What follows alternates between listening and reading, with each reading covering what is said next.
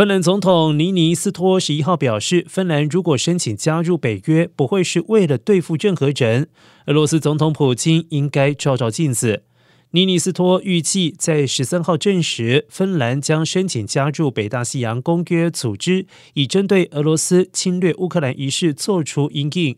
尼尼斯托在与英国首相约翰逊签署两国安全协议宣言时指出，加入北约不会针对任何人。这不是一场零和游戏。